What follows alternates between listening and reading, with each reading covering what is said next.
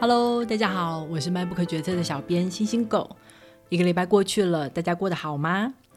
我在录音的当下，现在台湾时间应该已经是二二八了，刚刚好可以在这个时间来跟大家讲《百年追求》第三卷的故事，我觉得非常的适合。《百年追求》这套书从日治时代开始讲起，这块土地上的人第一次有了所谓的台湾人的共识。打算在日本政府的统治下寻求自治，努力的争取成立自己的议会，甚至有了自己的政党，让台湾成为台湾人的台湾，就是当时喊出来的口号。后来日本战败了以后，台湾被国民党政府接收，虽然看似好像是回归了祖国，但实际上祖国却垄断了所有统治阶级，并且以反共的名义。开始实施军事戒严，台湾从殖民统治变成了威权统治。台湾人在这块土地上还是被视为二等公民。血腥镇压的二二八跟接踵而来的白色恐怖，都让本土台湾人的声音持续的消失在政治舞台上面。上一集我们介绍了以雷震为代表，一群真心向往民主的外省知识分子，他们认识到。必须以台湾人为重心，连接台湾本土精英，才有可能在台湾这块土地上真的实践民主。他们在二二八事件发生十三年后，第一次试着自己阻挡，虽然失败了，不过他们的行动还是启发了年轻人，让他们看到了不一样的可能性。到了六零年代以后，几乎全世界的年轻人都在反政府，年轻人上街示威抗议。各式各样的反战运动、黑人民权运动、妇女运动，全部都蜂拥而出。当然，台湾的年轻人也感受到了这股浪潮，所以第三卷的故事正是从这个时间开始。好啦，让我们来讲故事吧。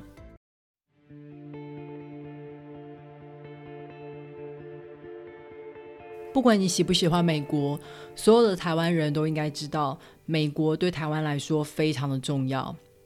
在当时，美国也是蒋介石最重要的靠山，因为美国的支持，蒋介石才能稳稳的坐在中国代表的这个位置上，而无视于真正的中国领土早就被另外一个政权所取代了。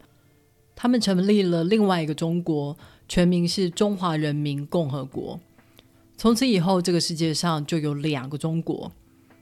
原本美国都只承认蒋介石所代表的中华民国。但到了六零年代以后，美国大哥陷入了越战的泥沼，逼得他们开始思考要与中华人民共和国建立关系，好帮助他们一起解决越战的问题。而美国打算送给中华人民共和国的大礼，就是让他们进入联合国，取代蒋介石政权成为中国的合法代表。失去美国支持的台湾，只能眼睁睁的看着中美建交。蒋介石虽然对内说汉贼不两立，只要有任何国家跟中华人民共和国建交，我们就要跟他断交，表现的好像我们有主导权一样。然而，事情是，即使我们不宣布断交，这些与中国建交的国家也会在中国的要求之下跟台湾断交。于是，台湾迎来了雪片般的国家断交，成为国际上的孤儿。在这个时候，蒋介石也来到了他的生命终点，他的儿子蒋经国正式接任。同一个时间点，台湾战后出生的年轻人也正在思考台湾的处境。反攻大陆这项使命本来就跟台湾年轻人没有什么情感上的连接，而且二十年过去了，这项任务看起来越来越不可能实现。但是这个使命却像紧箍咒一样，紧紧的困住了台湾。不管是不合时宜的宪法，或是政府组织，都不适用于台湾。国家的预算却严重的失衡，没有规划国家长远发展的重大建设。社会一直处在戒严的不正常状态，到处都是情治单位在监视人民。如果真的想要拥有自由的生活，那么唯有台湾放弃对中国领土的主张。以现有的领土，也就是台澎金马为主体，成立新的政府，才有可能让台湾回归正常化。于是，台湾独立台湾的将来应该由台湾全体人民来决定，成为了主流的想法。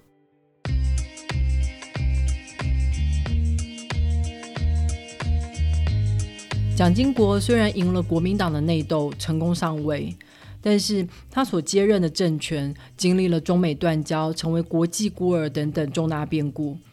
当时反共已经完全失去了正当性，他需要新的方式来巩固他所新接任的政权，所以他决定顺应这一个以台湾为主体的主流意见，开始拉拢台籍的精英。他宣布展开台湾十大建设。还开放了原本完全由外省人垄断的权力中心，陆续的让台湾人进入内阁担任首长，像是李登辉、邱创焕、林洋港等等。但同一时间，他对反对运动的压制手段却是越来越强硬，等于是一手给糖，一手给棒子的统治手段。不过，党外的反对运动也正在与时俱进，已经出现了新的模式。所谓的党外，就是指所有非国民党的人士。早期的无党籍候选人常常都是单打独斗，但是国民党选举的时候买票做票早就行之有年了。他们常用的方式有停电做票，或是把党外候选人的票都弄成废票，好让国民党的候选人当选。因此，真的能够胜出的无党籍候选人少之又少。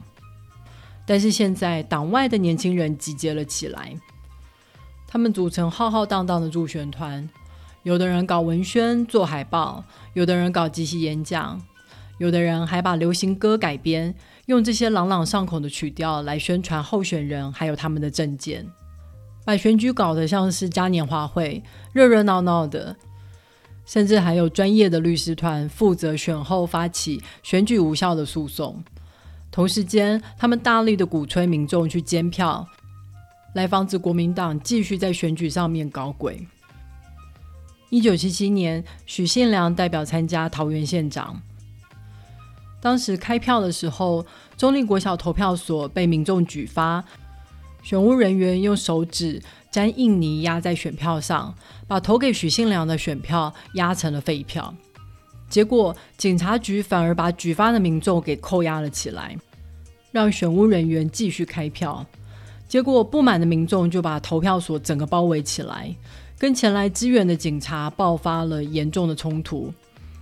大批的民众把警车推翻，还放火烧了车。警察开枪反击，结果造成两个人死亡。这是台湾有投票历史以来第一起暴力抗议事件。政府没有办法把新闻给压下来，只好重新开票。开票的结果，许信良高票当选桃园县长。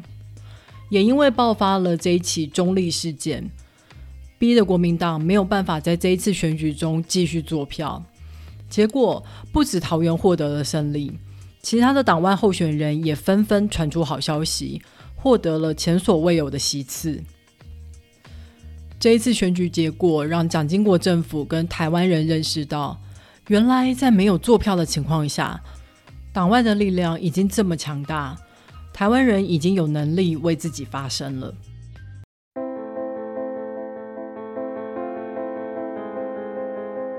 当党外人士认识到团结力量大，打算进一步阻挡的时候，蒋经国政府决定要下重手。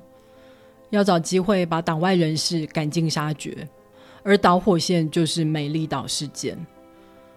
美丽岛是一本由黄信介、施明德、林义雄、吕秀莲等人创立的党外杂志。在一九七九年十二月十日，世界人权日的时候，美丽岛杂志决定在高雄举办一次民主示威游行。结果，蒋经国政府出动了侦报部队，把参加民众团团围住，引发了严重的警民冲突。民众丢掷石头、砖块、棍棒，警察则使用强力水柱、催泪瓦斯，你来我往的互不相让。隔天一早，蒋经国政府就全面启动全台大逮捕，不止美丽岛杂志社的成员被逮捕。曾经帮忙藏匿党外人士的长老教会牧师们也被逮捕，甚至根本没有参加游行的党外人士都被逮捕，可以说是一次党外人士的总清算。所有人都知道，蒋经国政府打算趁这个机会清除所有的反对人士，因此拼了命的赶快把消息、照片传出去，希望透过国际的压力，让蒋经国政府不能偷偷的处理这些人。这招的确有效，蒋经国被迫同意要让审判公开，媒体可以进去采访，国际人权组织也可以旁听。报纸刊登了所有在法庭上攻防的内容，这是台湾历史上前所未有的世纪大审判，也是台湾一般民众第一次直接认识党外人士。以前透过党国的报纸跟新闻，都认为这一群上街抗议的党外人士是暴力分子，是在破坏社会的安定。但亲耳听到他们在法庭上陈述民主的价值与他们为何而努力，撼动了大部分的人。他们第一次去思考，为什么现在台湾还在戒严？党禁报禁真的合理吗？等等这些政治议题，很多人都说这次审判是他们的政治启蒙。蒋经国政府在美丽岛事件中迫于国际的关注。没有判任何人死刑，但私底下命案却是一起接一起。首先是惨绝人寰的林宅血案，当时林义雄正因为美丽岛事件被关押在景美看守所。一九八零年二月二十八日，林义雄的妈妈跟他的双胞胎女儿都在家中被刺身亡，长女受了重伤，最后侥幸活了下来。这个案子到现在都还是悬案。要知道，当时林英雄的家可是受到了情治单位的日夜监控，包括了电话监听。凶手甚至还有使用林宅的电话，情治单位一定可以知道凶手是谁，但是却到现在都还破不了案，完全的不合理，明显的暗示了幕后黑手是谁。而且，凶手选在二二八这个敏感的日期犯案。警告的意味非常浓厚。隔年，一九八一年又发生了陈文成命案。陈文成在美国大力的支持党外运动，早就被列入了情治单位的黑名单。这年他返国探亲，就被警总约谈。结果隔天，他的尸体被发现在台大图书馆旁边。警方调查以后说他是自杀。但所有的人都知道他是被自杀，这个案子一样是悬案。到了一九八四年，蒋经国政府杀人杀到了国外，居住在美国的作家江南正在写《蒋经国传》，国民党屡屡派人来威胁他，要他停止，结果他就被发现死在自家的车库。这件命案的凶手是竹联帮帮主陈其礼。这个案子之所以会破，是因为国民党的内斗。当时的国安局长要斗垮情报局长，所以假借扫黑的名义抓了陈其礼。而陈其礼当初为了保命，留了一卷录音带，明明白白的揭露了政府要他跨海杀人的前后事由。这些接二连三的命案震惊了国际，让美国老大哥严重警告蒋经国政府，不要再继续恣意妄为。众议院还通过民主决议案，要求国民党实施民主化。蒋经国不得不对外表示，下任的总统会依宪法产生，而且蒋家人不能也不会再继续竞选总统。终于，台湾摆脱了蒋家的阴影，也在一九八七年解除长达三十八年的军事戒严。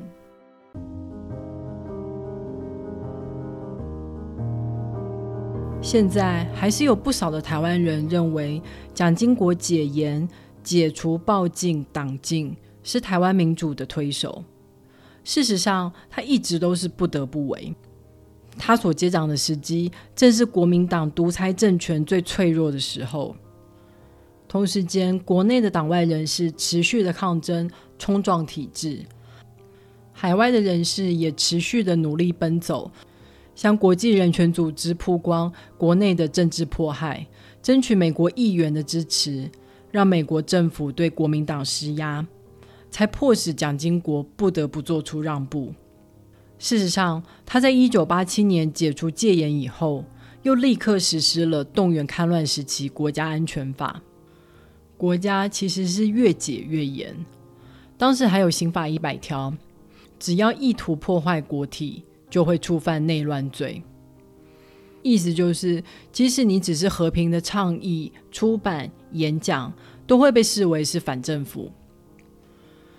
一九八九年，郑南荣因为支持台湾独立的主张，遭到了警方的传唤。他说：“国民党不能逮捕到我，只能够抓到我的尸体。”四月七号这一天，他透过了自焚，向社会传达争取百分之百言论自由的决心。郑南荣是我的政治启蒙，看到他的演讲影片，大声坚定的说：“我叫做郑南荣。”我主张台湾独立，让我深受感动。在看到他自焚以后焦黑但是直挺挺的照片，更是大大的震撼住了我。郑南荣决定自囚的时候，老婆叶菊兰问他：“那我们该怎么办？”他说：“剩下就是你们的事了。”是的，剩下就是我们的事了。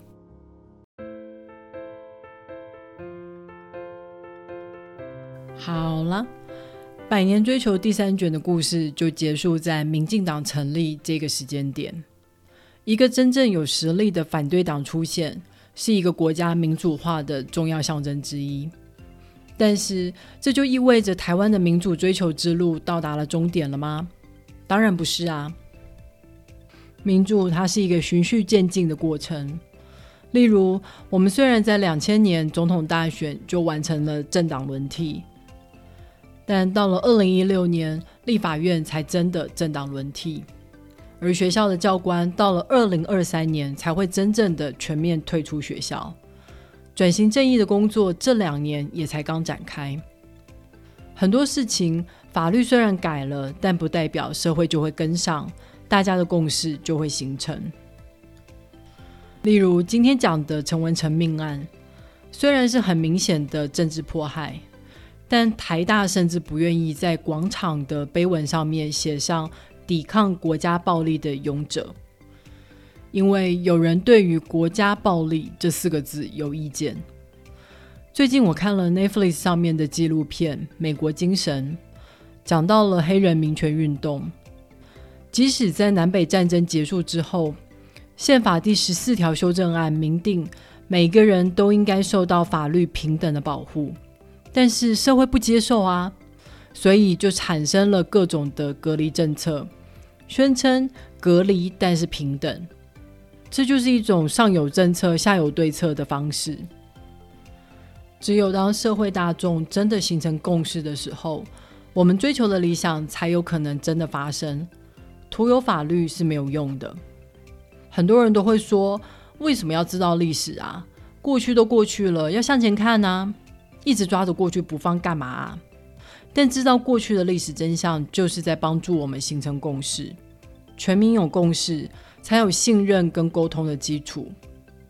台湾绝对不是因为蒋经国宣布解严，一夕之间就变成民主的国家。民主也绝对不是独裁者赏赐给我们的，是许多人付出了代价，被关押，被列入黑名单，几十年不能回家。甚至失去了生命，不断的失败，不断的努力累积而来的。我想要更多的台湾人能够记住这段历史。如果你想要更了解这段历史，可以透过 MyBook 的导购链接来购买这一套书哦。网址是 triple w 点 mybook 点 tw。也别忘了去 Apple Podcast、Spotify、First Story 上面订阅 MyBook 决策。你的订阅跟留言就是对我最好的动力。那么我们下个礼拜再会喽，拜。